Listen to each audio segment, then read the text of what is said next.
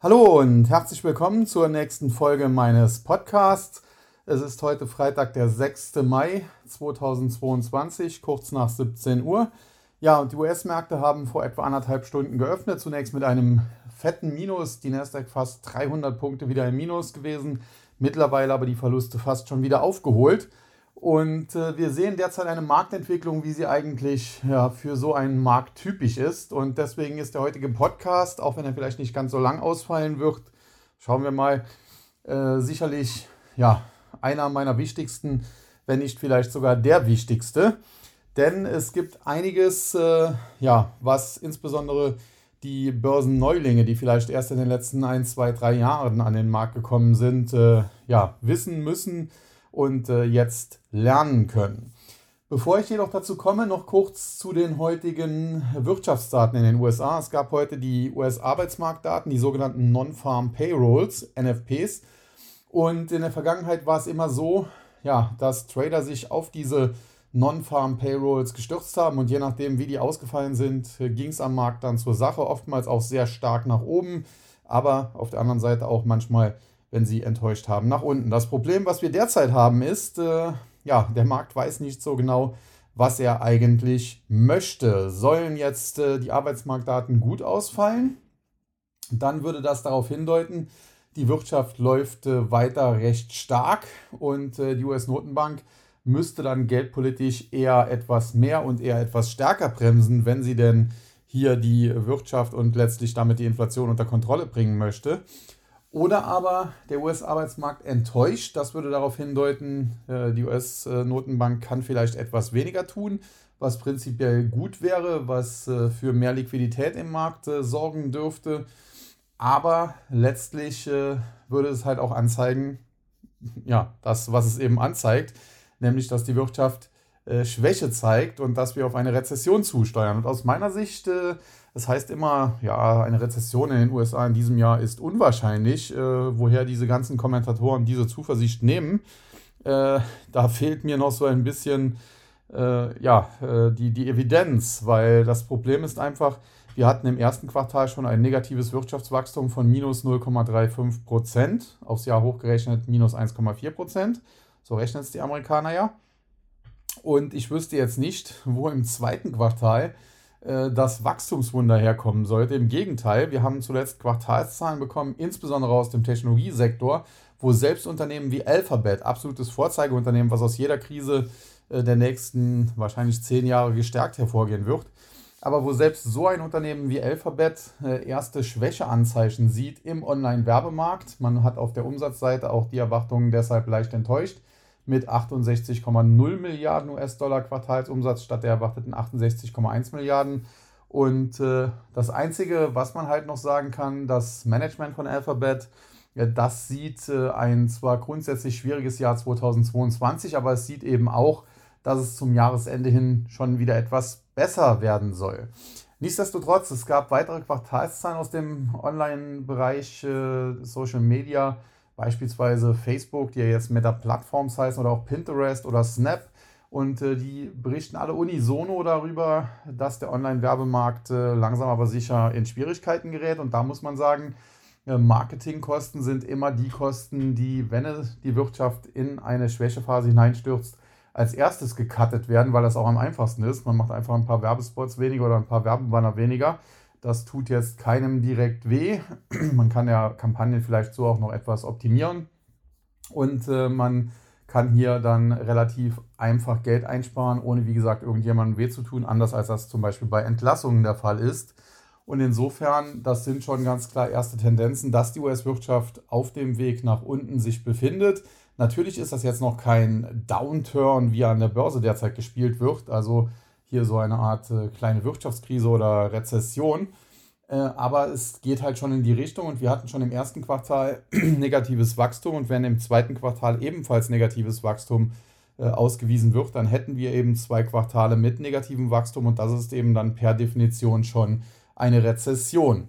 Noch schlimmer muss man allerdings sagen, sieht äh, die Entwicklung tatsächlich in Europa aus, jetzt ganz unabhängig von diesem irrsinnigen Krieg in der Ukraine.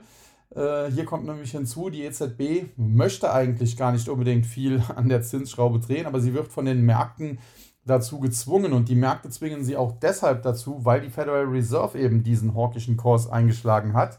Äh, die US-Notenbank möchte in diesem Jahr die Leitzinsen halt deutlich anheben, um die definitiv zu hohe Inflation in den USA, zuletzt 8,5 Prozent, zu bekämpfen. Und äh, die EZB ist eigentlich der Meinung, ja, die Inflation, die erledigt sich von selbst. Das ist jetzt ein Jahr mit etwas höherer Inflation, aber dann gibt es Basiseffekte und dann normalisieren sich die Lieferketten und vielleicht geht auch der Krieg da zu Ende und äh, alles äh, löst sich wieder in Wohlgefallen auf. Und eigentlich hätte die EZB dementsprechend gar nicht vorgehabt, irgendwas äh, in Sachen Zinsen zu machen. Aber äh, die äh, Staatsanleihen in der Eurozone, die sind eben jetzt nach oben geschossen. Und wenn die EZB hier etwas äh, gegen machen wollte, dann müsste sie einen äh, komplett konträren äh, geldpolitischen Kurs fahren zu, zur US-Notenbank. Sie müsste dann nämlich anfangen, wieder Staatsanleihen aufzukaufen und das Anleihekaufprogramm, insbesondere das im Zuge der Pandemie aufgelegte PEP-Programm, das wird ja derzeit äh, sogar eingestellt. Und äh, ja, das ist dann so ein bisschen, ja, äh, die EZB muss äh, im Prinzip äh, der, der Fed folgen, weil die Federal Reserve eben die Notenbank der Welt ist und äh, weil deren Entscheidungen letztlich dann auch auf den europäischen Markt durchgeschlagen haben und die Staatsanleihen in der Eurozone deswegen sogar in den positiven Bereich, was die Verzinsung angeht, zurückgetreten sind, muss die EZB jetzt nachlegen. Ansonsten müsste man der Notenbank vorwerfen, ja, sie ignoriert den Markt. Und äh, ja, die Alternative wäre halt, sie manipuliert den Markt wieder indem sie halt äh, Anleihen aufkauft und so die Renditen wieder drückt. Aber das will sie natürlich auch nicht, zumal man ja auch sagen muss, zwar äh, sieht die Wirtschaft in der Eurozone jetzt auch nicht überragend gut aus, auch das Wirtschaftswachstum in Deutschland war zwar nicht negativ zuletzt und Deutschland ist ja immer noch äh, das größte Eurozonenland, aber es war eben auch ja, homöopathisch und eigentlich würde man in eine solche Wirtschaft hinein die Zinsen nicht erhöhen. Das Problem ist allerdings, dass wir eben Inflationsraten mittlerweile in der Eurozone auch haben von 8% und mehr. Und das kann natürlich die EZB nicht ignorieren.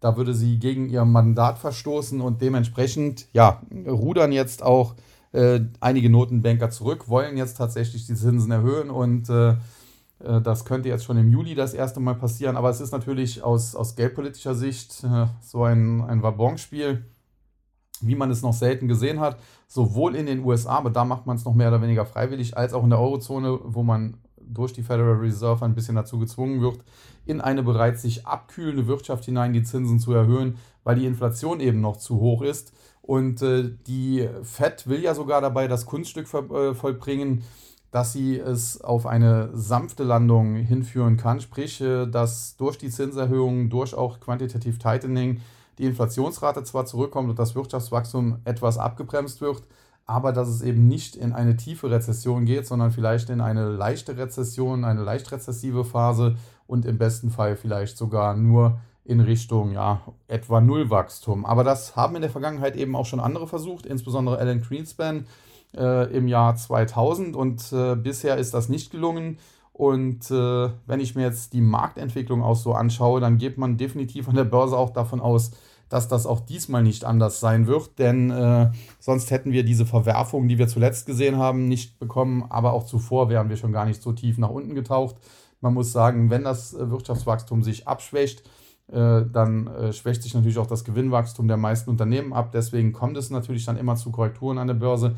Aber wenn man jetzt hier von einer leichten vorübergehenden Wirtschaftsschwäche von ein paar Wochen oder Monaten ausgehen würde, dann würde der Markt halt mal 10, 15 Prozent vielleicht maximal zurückkommen, sich auf diesem Niveau stabilisieren und dann wieder nach oben ziehen.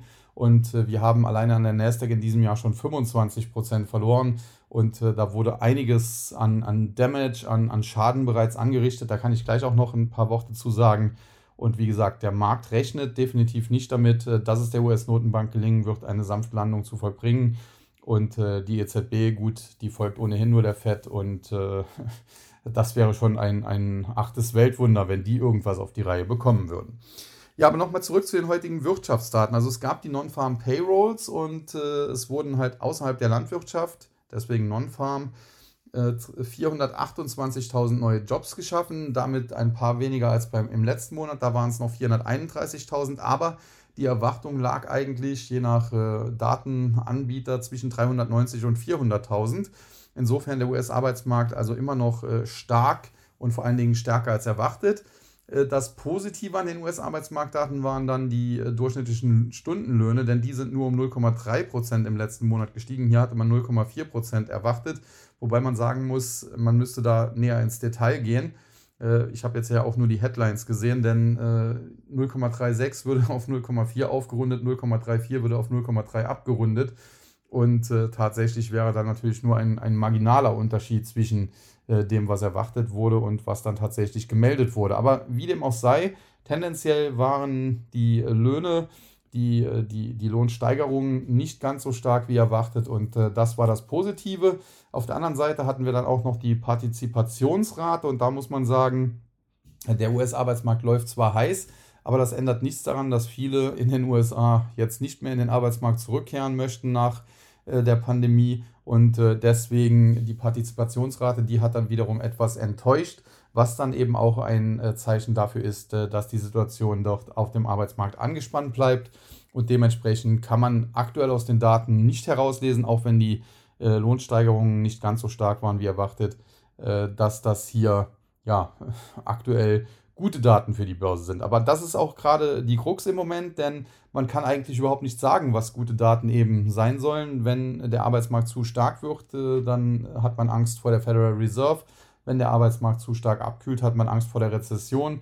Im Endeffekt, egal was kommt, es wird äh, derzeit immer negativ interpretiert und das ist auch das, was wir dann an den Aktienmärkten insbesondere sehen, wo es dann eben zuletzt äh, diese starken Korrekturen deshalb gab. Und aus meiner Sicht, und jetzt kommen wir zu dem wichtigen Teil, sind die auch noch längst nicht ausgestanden. Denn wir haben eine Situation, die tatsächlich so ähnlich ist wie im Jahr 2000 bzw. 2000 folgende.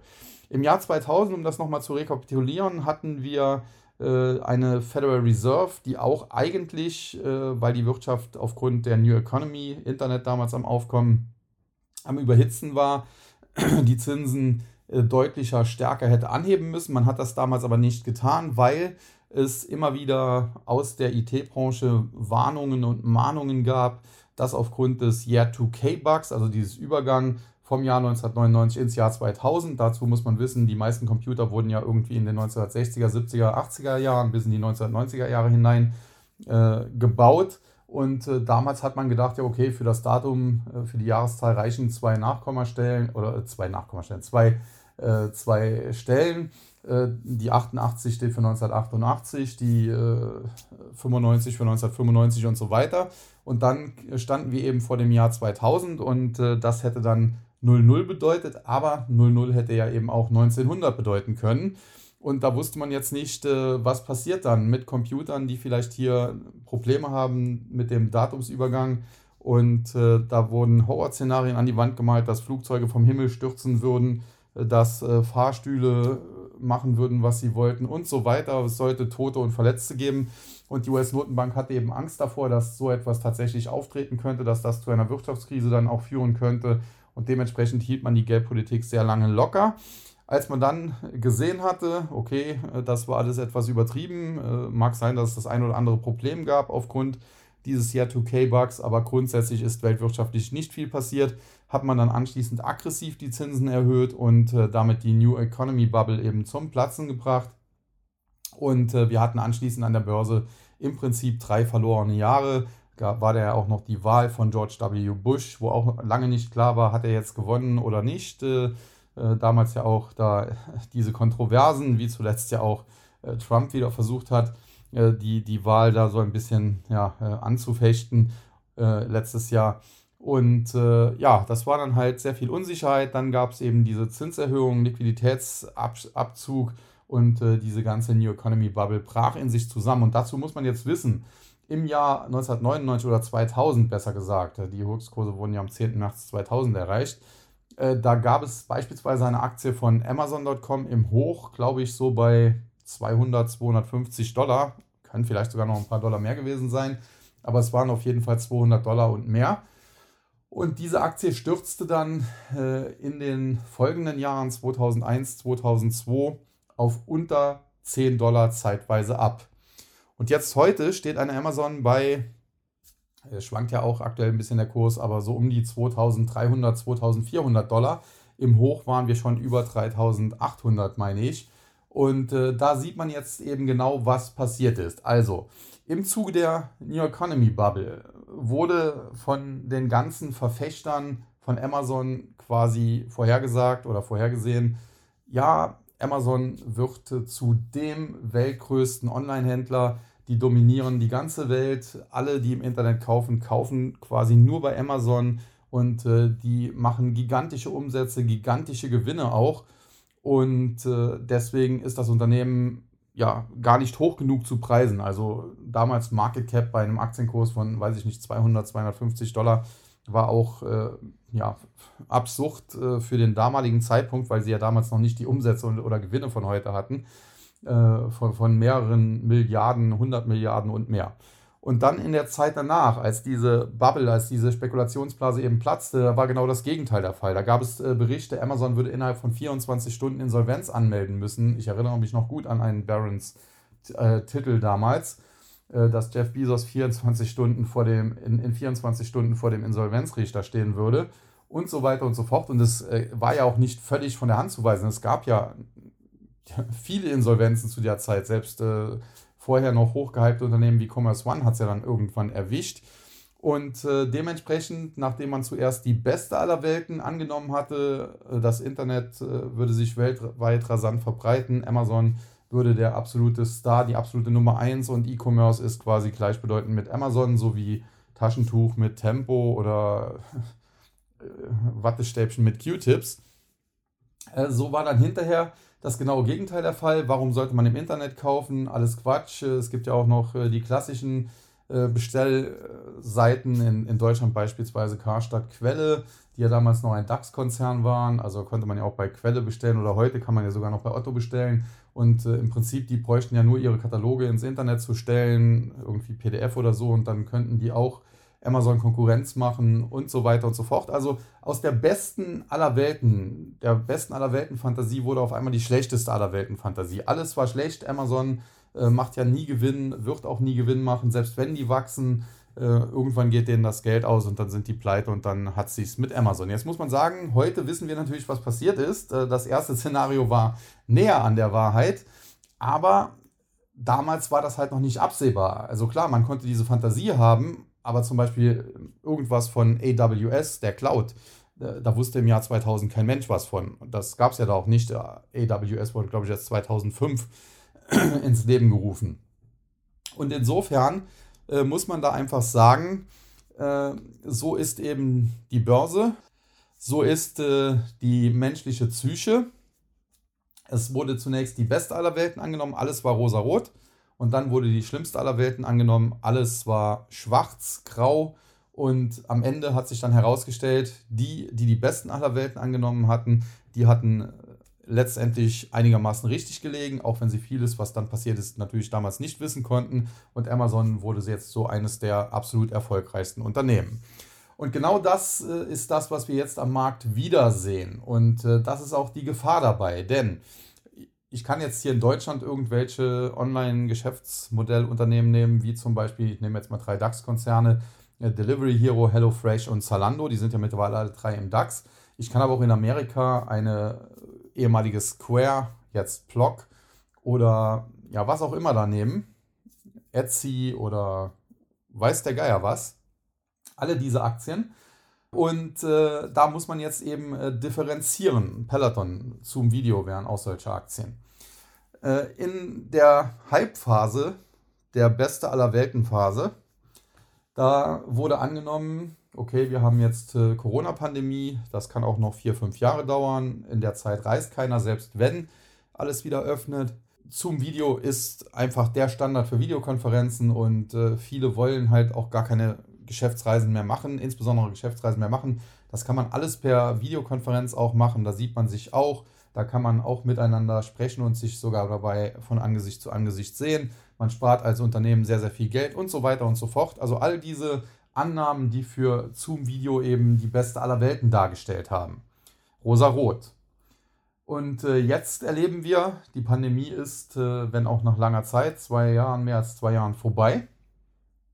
Und äh, im Sommer wird ein Blockbuster-Sommer, sagt der Marriott-CEO, äh, im, im Tourismusbereich erwartet. Also die Leute wollen wieder reisen und das gilt natürlich auch für Geschäftsreisen. Natürlich mag es sein, dass man sich heute die eine oder andere immer noch spart, äh, weil es da vielleicht äh, man Personen trifft, die man auch gar nicht so gern mag und da mal froh ist, äh, dass man jetzt eine Ausrede hat, da vielleicht nur eine Telco machen zu müssen oder eine Videokonferenz machen zu müssen.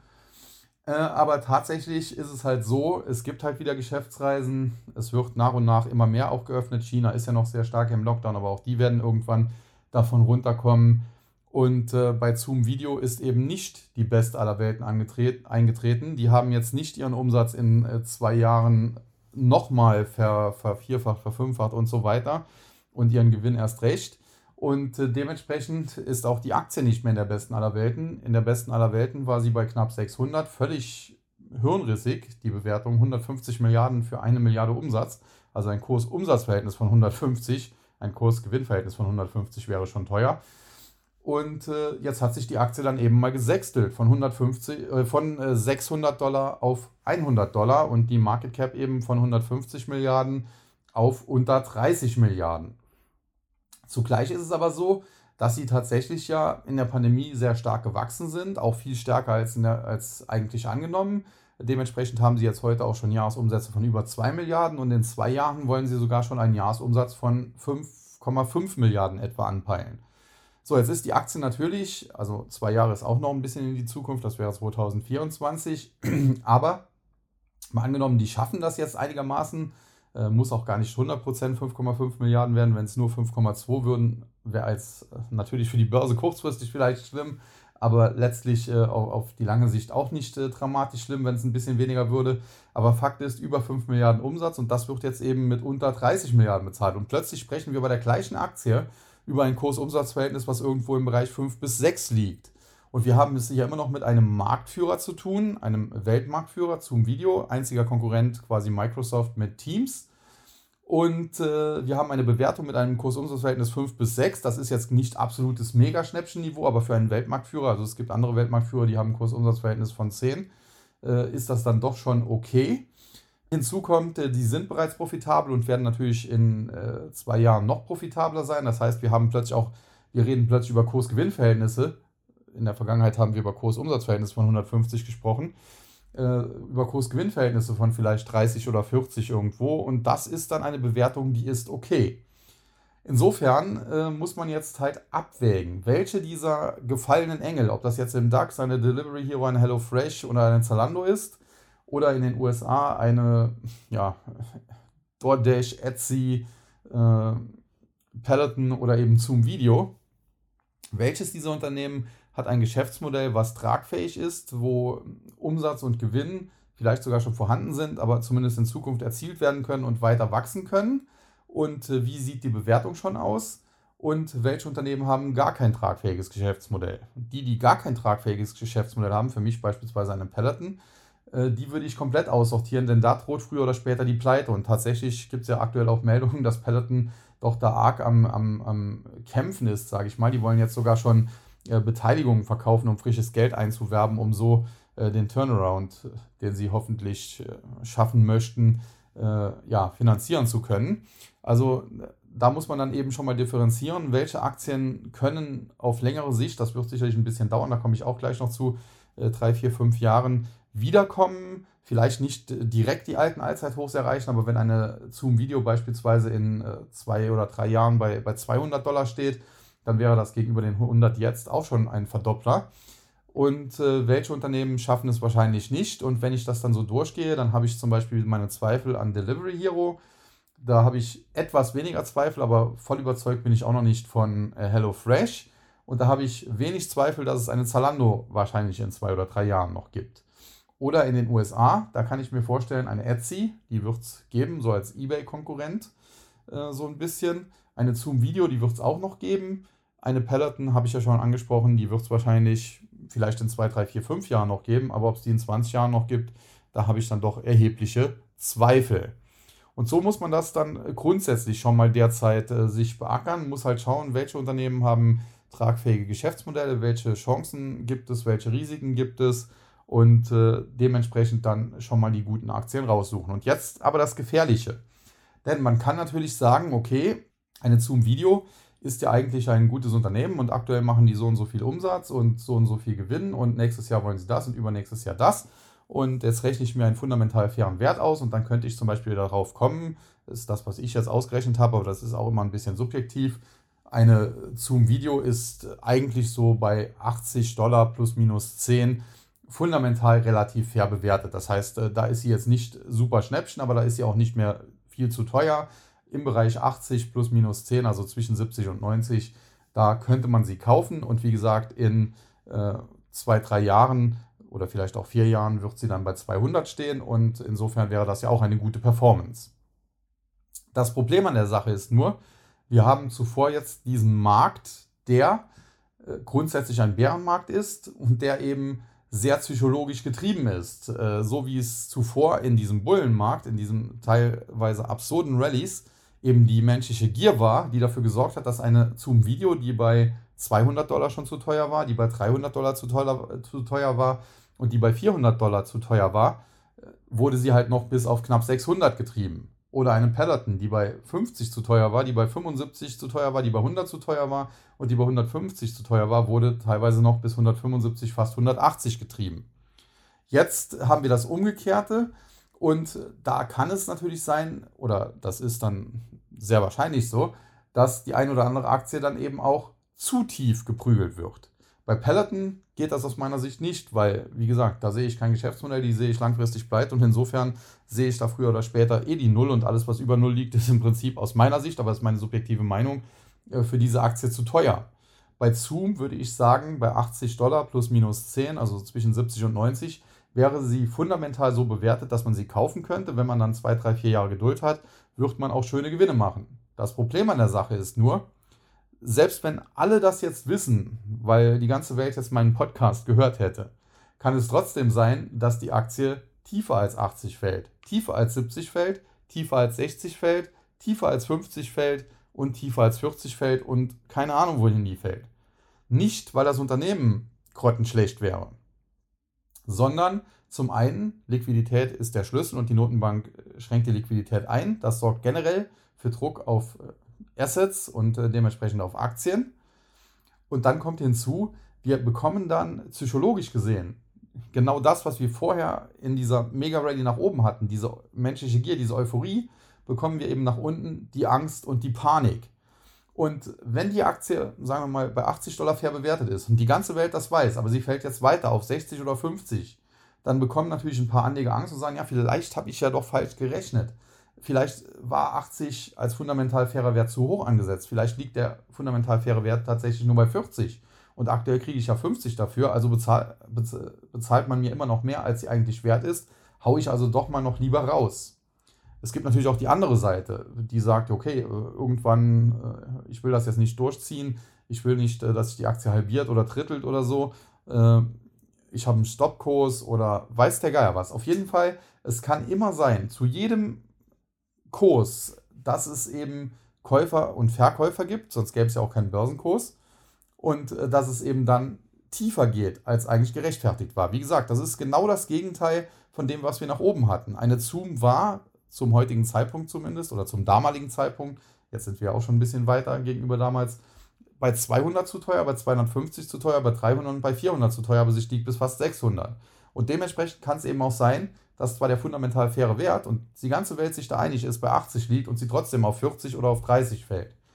Und jetzt ist das eben genau das Problem, weil wer natürlich da bei 80 einsteigt und vielleicht mit Stopp arbeitet, der fliegt irgendwann raus und äh, die fällt weiter und zunächst wird er sich dann auch gut fühlen, weil er sagt, okay, ich bin bei 80 rein, weil das eigentlich für mich der fundamental faire Wert war. Ich habe aber jetzt einen Stoppkurs gehabt und ich wollte eigentlich nicht mehr wie 10% mit der Aktie verlieren. Deswegen bin ich bei 72 oder bei 70 ausgestoppt worden. Und gut, die ist jetzt auf 40 oder 30 gefallen. Habe ich ja durchaus noch viel richtig gemacht, habe zwar ein paar Verluste, aber man stelle sich vor, ich wäre immer noch drin, hätte ich ja jetzt halbiert oder getrittelt. Und dann verliert man die Aktie auch aus dem Auge, weil die fällt ja eh nur und ja, außer Spesen nichts gewesen. Und irgendwann, selbst wenn die wiederkommt, das wird man schon früh genug merken und dann wird man einsteigen. Ja, aber wer hat denn im Jahr 2001 oder 2002 Amazon gekauft bei 10 Dollar oder weniger? Kein Mensch fast. Das wurde alles später gemacht, bei 500, bei 1000 und so weiter. teilweise bei 3800. Aber nur die wenigsten haben bei 10, 12, 14, 20, 25 gekauft. Egal, alle diese Kurse wären aus heutiger Sicht super gewesen, aber es hat keiner gemacht oder fast keiner zumindest. Und das ist eben genau das Problem. Und äh, das ist das, was wir jetzt am Aktienmarkt eben sehen und was jetzt insbesondere auch die Neulinge ja, so ein bisschen lernen müssen. Bisher haben sie, wurden sie konditioniert, beide Dip, jeden Rücksetzer kaufen, bei jeder noch so schrottigen Aktie, jeden Rücksetzer kaufen, insbesondere auch Meme-Stocks oder Specs, die an die Börse gebracht wurden, jeden Rücksetzer kaufen und es geht schon wieder hoch. Seit einiger Zeit lernen sie jetzt, naja, ganz so einfach ist es doch nicht. Äh, es geht aktuell nur noch runter. Egal, jedes Dip, was ich kaufe, mag sein, dass es mal kurz hochzuckt, aber nach ein paar Tagen sind wir wieder tiefer.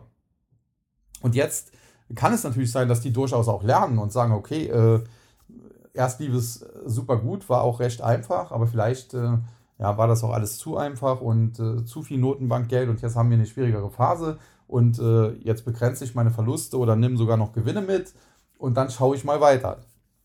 Das Problem ist halt nur, selbst wenn man sich genau ausrechnet, die Aktie ist fundamental fair da bewertet, die ist fundamental fair bewertet, äh, bei diesem Kurs die Psychologie, in dem Fall Angst und Panik, so wie vorher Gier und Euphorie, die sorgt dafür, dass diese Aktien vielleicht tiefer fallen.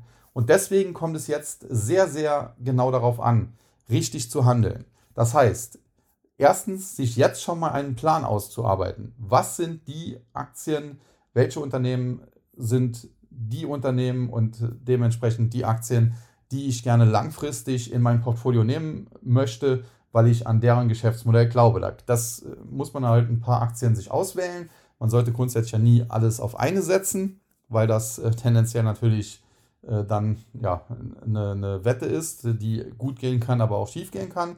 Aber wenn man sich zum Beispiel 5, 6, 7 Aktien aussucht, dann ist es schon sehr unwahrscheinlich, dass man sieben absolute Rohrkrepierer erwischt und äh, nicht eine oder zwei sehr, sehr gute dabei sind. Also insofern da einfach mal ein paar Aktien jetzt analysieren, schauen, was wäre denn aus persönlicher Sicht, wie gesagt, ein bisschen subjektiv ist das immer, der fundamental faire Wert. Wenn einer zum Beispiel sagt, Videokonferenzen sind das 9 Plus Ultra, der sagt vielleicht, okay, äh, für mich ist der fundamental faire Wert bei Zoom nicht 80, wie, wie der Huber das gesagt hat, sondern für mich liegt er bei 100. Und ein anderer, der sagt, oh, Videokonferenzen so ein Mist, ich bin froh, dass ich endlich wieder Geschäftsreisen machen darf und, und äh, möglichst wenig Videokonferenzen. Der sagt dann natürlich, ja, der fundamental faire Wert von, von Zoom, der liegt für mich eher bei 60. Das ist alles okay. Im Mittel gibt das dann trotzdem 80. Äh, und äh, wie gesagt, ein bisschen Subjektivität ist auch immer da drin. Es ist ja auch nur meine Einschätzung, dass Zoom bei 80 fundamental fair bewertet ist. Wie gesagt, äh, ich äh, habe da auch Artikel zugeschrieben für meine Kunden äh, wo das näher erläutert ist. An dieser Stelle möchte ich das aber jetzt nicht näher ausführen, das würde zu weit führen. Aber so muss man das halt machen. Da muss man sich die Aktien raussuchen, wo man sagt, okay, das sind Geschäftsmodelle, da denke ich, dass die langfristig erfolgreich sind und ich wäre bereit, für eine Etsy eine Market Cap von, keine Ahnung, XY zu bezahlen und das würde einem Aktienkurs von, weiß ich nicht, 50 oder 60 Dollar bei Etsy entsprechen und eben bei Zoom, wie gesagt, 80 und so weiter. Und dann ist es aber ganz wichtig, wenn die Aktien jetzt tatsächlich weiter fallen und diesen fundamental fairen Wert, den man sich selber da errechnet hat, erreichen, dann kann man auf diesem Niveau durchaus mal eine erste kleine Position eingehen. Also wer da 5000 investieren will, der kann vielleicht schon mal 500 oder 600 oder 700 in die Hand nehmen. Also maximal 20 Prozent, das heißt von 5000 wären es 1000. Aber er sollte auf jeden Fall noch Pulver trocken halten, denn wie gesagt, die Spirale kann auch weiter nach unten drehen und es ist nicht ausgeschlossen, dass die sich auch gegenüber dem selbst errechneten fundamental fairen Wert nochmal halbiert oder vielleicht sogar drittelt. Und dann muss man eben, ja, zum einen natürlich noch Cash haben, um das überhaupt zu können und zum anderen in Anführungszeichen die Eier haben, um es zu tun. Und dann kann man, wie gesagt, jetzt ich gehe wieder zu Zoom zurück, bei um 80 Dollar vielleicht mal eine erste kleine Position aufbauen, vielleicht mal da 10 Aktien kaufen, dann hat man 80 Dollar mal 10, 800 Dollar, irgendwie ein bisschen mehr wie 750 äh, Euro schon mal da drin. Und wenn die jetzt weiterfällt auf 60 zum Beispiel, kauft man halt ein bisschen nach. Man kriegt, selbst wenn man fürs gleiche Geld kauft, bekommt man ein paar Aktien mehr. Man kann aber sogar auch sagen, okay, äh, die ist jetzt noch, noch deutlich billiger geworden. Eigentlich der fundamental faire Wert, den sehe ich eigentlich höher. Dann kann man vielleicht dann auch einen Tick mehr machen und so kommt man am Ende da in diese Aktie rein, vielleicht zu einem Durchschnittskurs von 50. Und wenn die dann tatsächlich in drei oder vier Jahren bei 200 steht oder wenn es nur 180 wären, auch egal, dann hat man eben eine super Performance hingelegt. Dann ist man nämlich von 50 im Schnitt, man hat auch ein paar bei 80 gekauft, aber vielleicht auch ein paar bei 40 und im Schnitt bei 50 oder 60 ist man halt reingegangen und äh, für 180 kann man rausgehen und hat dann in drei, vier Jahren 200 Prozent verdient. Wichtig dabei ist äh, zum einen ganz klar, man muss natürlich ja, die Geschäftsmodelle richtig abschätzen, aber das muss man an der Börse, wenn man nicht so eine äh, krasse Euphoriephase hat, wo alles steigt, grundsätzlich immer. Also wenn ich natürlich irgendeine eine Bude kaufe, die kein Geschäftsmodell hat, Peloton, äh, und, und die gehen pleite, dann kann ich natürlich, äh, ja, dann habe ich mit meinen Nachkäufen äh, in die Krütze gegriffen. Also man muss da schon sehr genau hinschauen, aber man hat ja jetzt auch die Zeit, man muss ja nichts überstürzen. Die Börsen fallen ja tendenziell. Und äh, das ist eben die Vorgehensweise. Und das ist auch ganz, ganz essentiell. Und jetzt komme ich auch nochmal allgemein zurück, weil das auch eine Frage war, was da jetzt die letzten Tage überhaupt passiert ist. Am Mittwoch hatten wir eine mega Rally. Die Federal Reserve kam raus, hat gesagt, ja, okay, wir erhöhen die Zinsen weiter, wir machen quantitativ Tightening, aber es gab eben zwei positive äh, Faktoren. Zum einen, quantitativ Tightening beginnt etwas langsamer. Wir machen nicht gleich die angestrebten 95 Milliarden, sondern erstmal für drei Monate die Hälfte, 47,5 Milliarden. Das äh, ist dann natürlich schon mal etwas weniger Liquiditätsentzug in der kurzen Frist auf Sicht von drei Monaten. Und das war natürlich schon mal gut. Also man kann es ja auch umrechnen, 3 mal 47,5.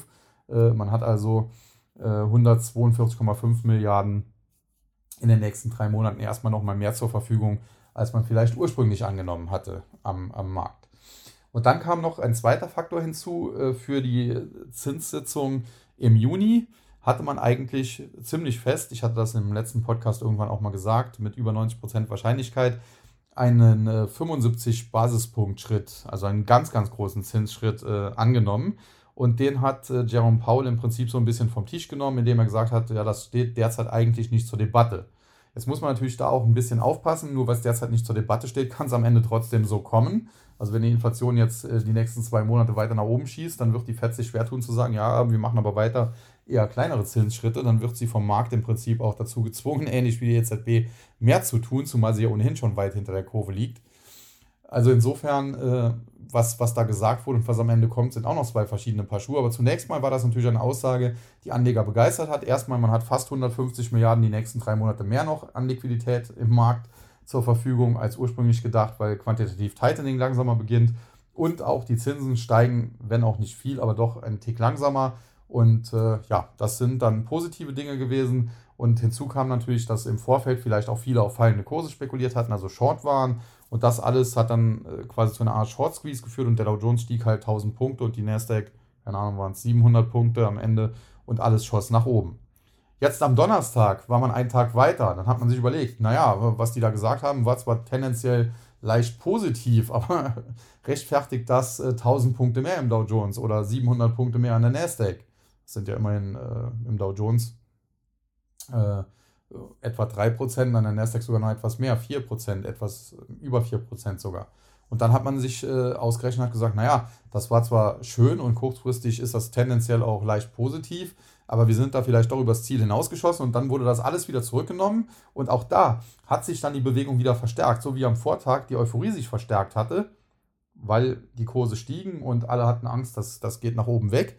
So kam dann am nächsten Tag, halt sehr kurz hintereinander in dem Fall, die Negativspirale, alle hatten Angst, Stops wurden gerissen, äh, ja, die, die, die Long-Seite wurde dann äh, rasiert.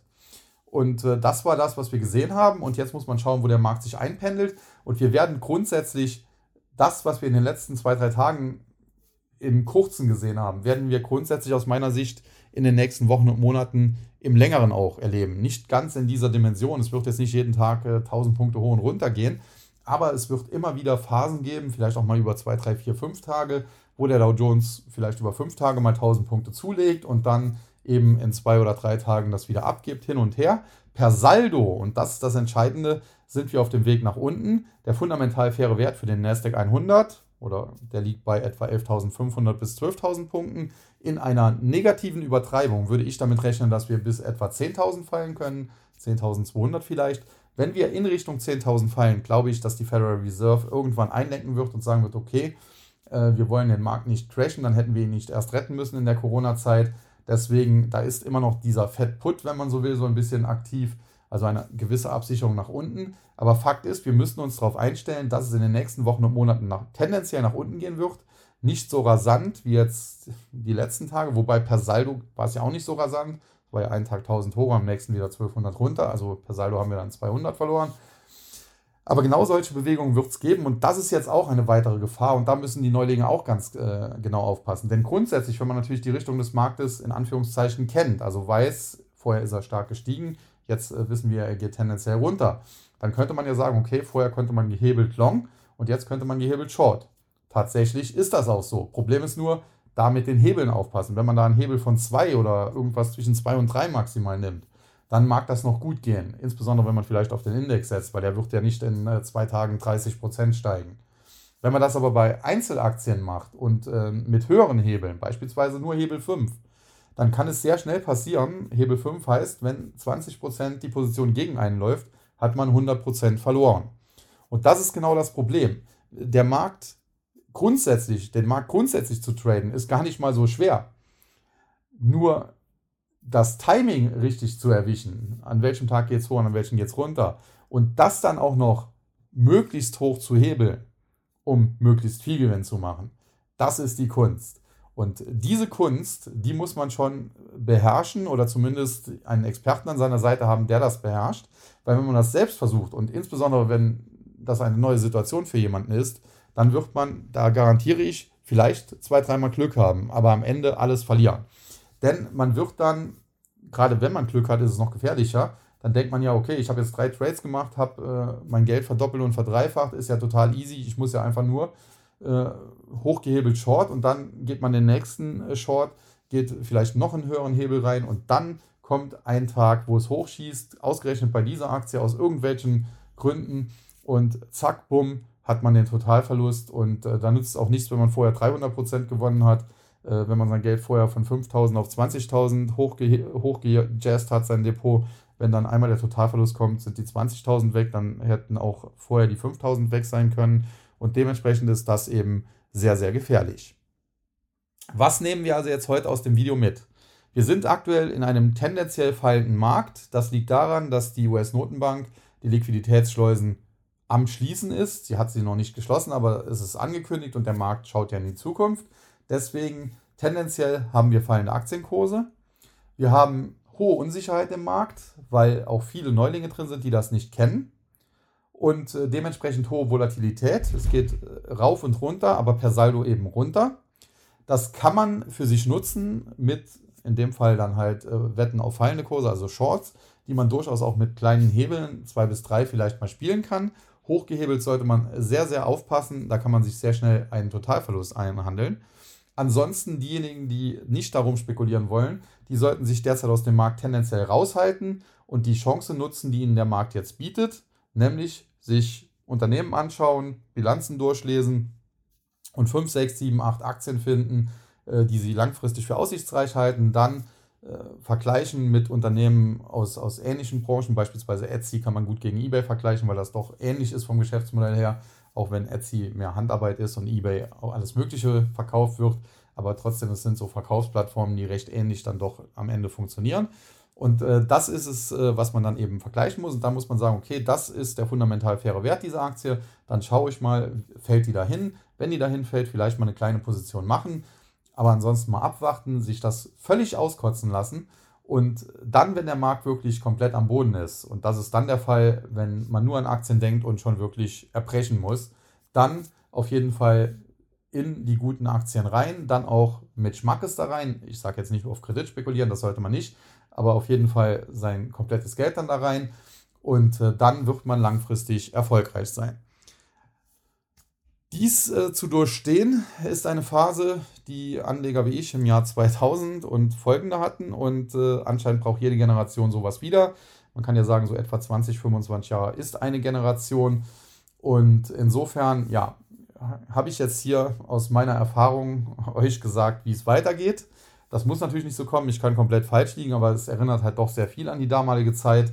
Auch wenn es gibt immer wieder Leute, die sagen, ja, okay, das kann man nicht vergleichen, weil äh, heute die großen Techs wie Amazon und Microsoft, die machen ja riesige Gewinne und damals, das waren alles Luftbuden und Startups. Ja, mag sein, aber die Aktien aus der zweiten, dritten Reihe, die Zooms und Pelotons, die stark gefallen sind, schon.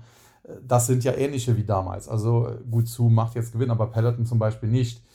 Zumindest nicht nachhaltig und dauerhaft oder, oder Etsy und so weiter. Das heißt, das kann man schon vergleichen. Die äh, Apples, Microsofts und Amazons äh, von heute, äh, das war damals vielleicht IBM. Und äh, ja, diese neuen Tags wie eben Peloton Zoom oder Delivery Hero, das sind eben die mit den damaligen vergleichbaren. Und insofern ist das auch sehr ähnlich.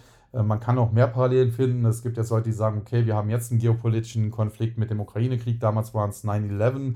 Das kann man alles auch noch anführen. Mag sein, dass aus meiner Sicht ist das nicht ganz so vergleichbar. Also ein Krieg ist was anderes wie so ein Terroranschlag, wobei danach wurde ja auch der Krieg gegen den Terror damals ausgerufen.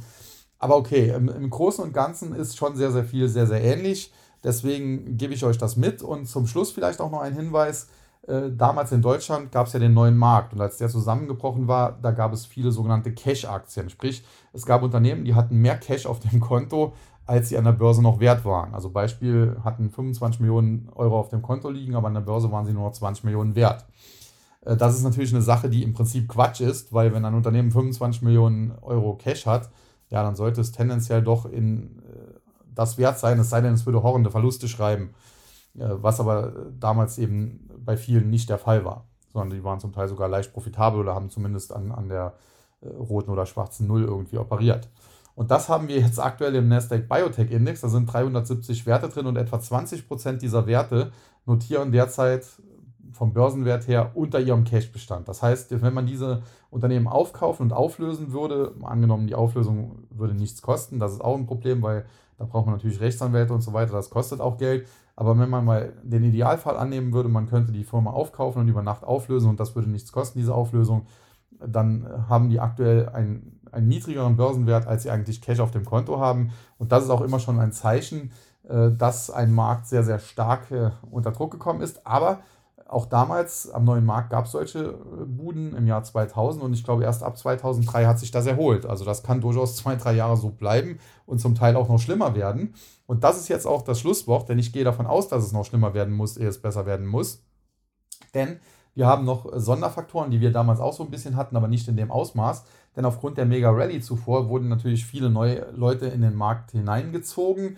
Aber äh, es wurden auch beispielsweise sowohl von neuen als auch von alten erfahrenen Hasen auf Kredit spekuliert. Und äh, das sind natürlich Dinge, äh, diese ganzen äh, auf Kredit gekauften Aktien, die platzen. Da gibt es zum Teil auch Hedgefonds, gab jetzt Tiger Global, über den berichtet wurde.